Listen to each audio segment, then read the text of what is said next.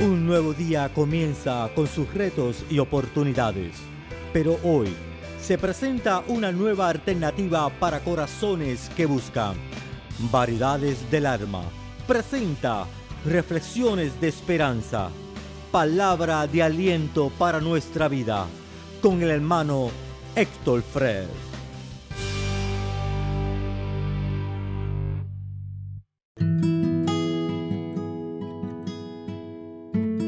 Bienvenidos una vez más a Variedades del Alma. Te saluda tu hermano en Cristo, el hermano Héctor Fred. Hoy te traemos una reflexión bajo el tema cómo prevenir un resbalón espiritual. Cómo prevenir un resbalón espiritual.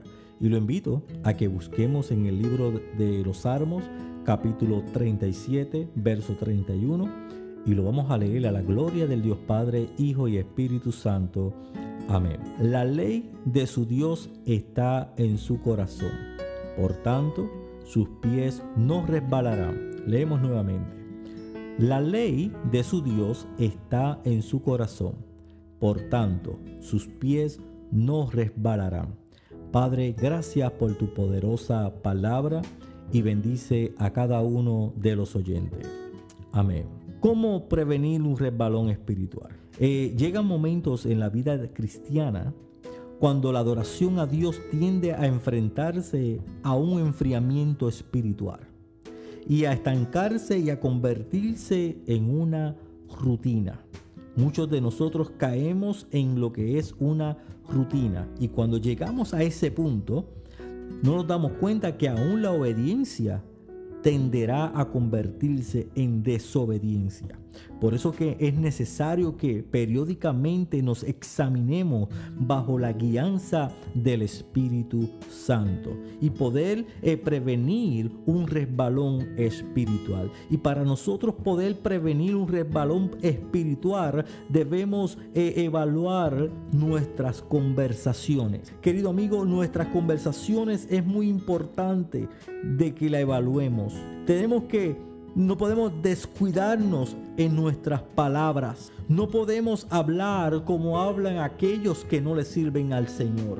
Hay muchos creyentes que lamentablemente eh, los domingos son cristianos, pero de lunes a viernes caminan y hablan como cualquier otro que no son temerosos al Señor. Y nosotros debemos evaluar nuestras conversaciones para así prevenir un resbalón espiritual. Hay que evaluar nuestras conversaciones y nuestro arrepentimiento. ¿Sabes por qué? Porque somos cartas abiertas leídas por todo el mundo. Hay familiares que no le sirven al Señor, pero nos están observando.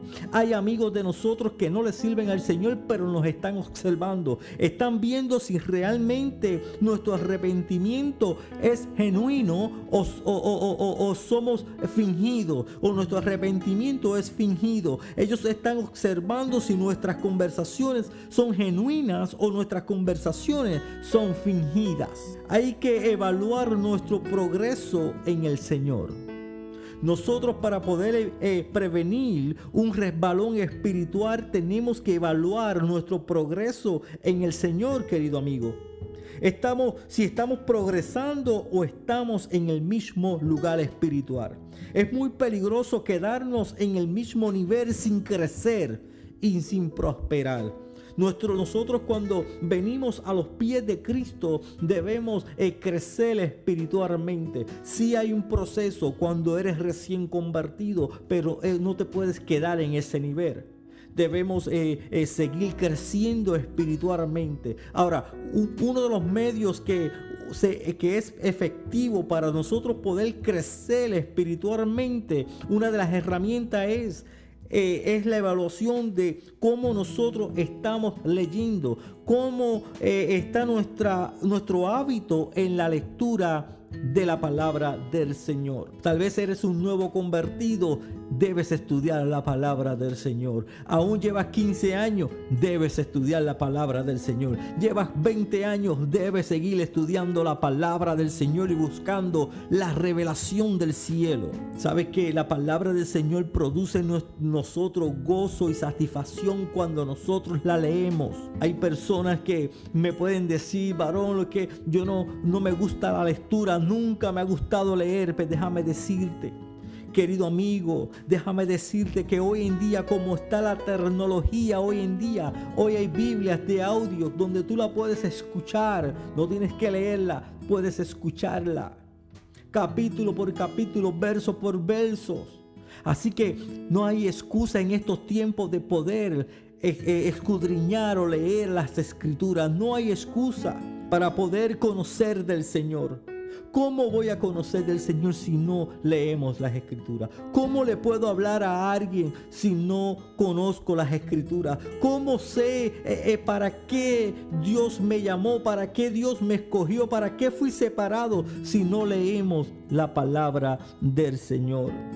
Querido amigo, hay que evaluar nuestra lectura secular y lo que estamos viendo a través de la televisión. Hoy en día eh, las redes sociales están llenas de, perversidad, están llenas de cosas que no eh, son buenas para el creyente.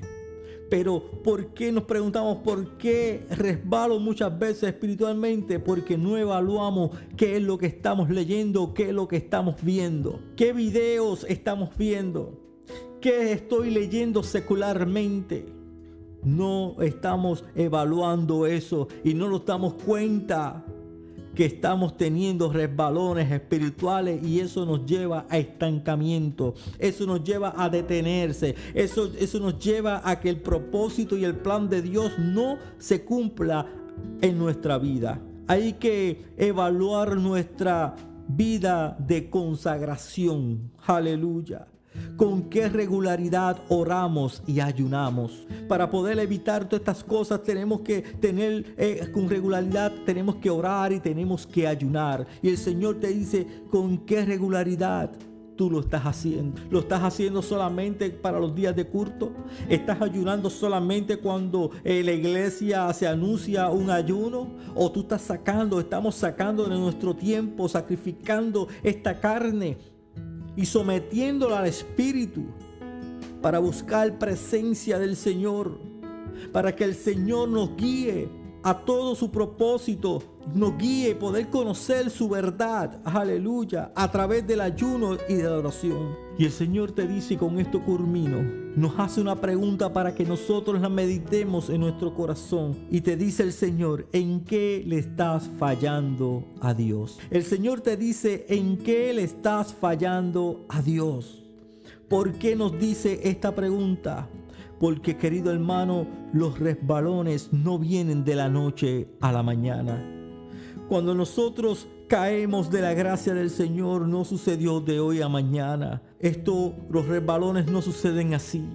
Vienen poco a poco y cuando venimos a abrir los ojos estamos a espaldas a Dios. Y el Señor no quiere que camines a espaldas de Dios. Dios quiere, aleluya, que, que tú camines bajo su voluntad, que tú conozcas el propósito se cumpla en tu vida.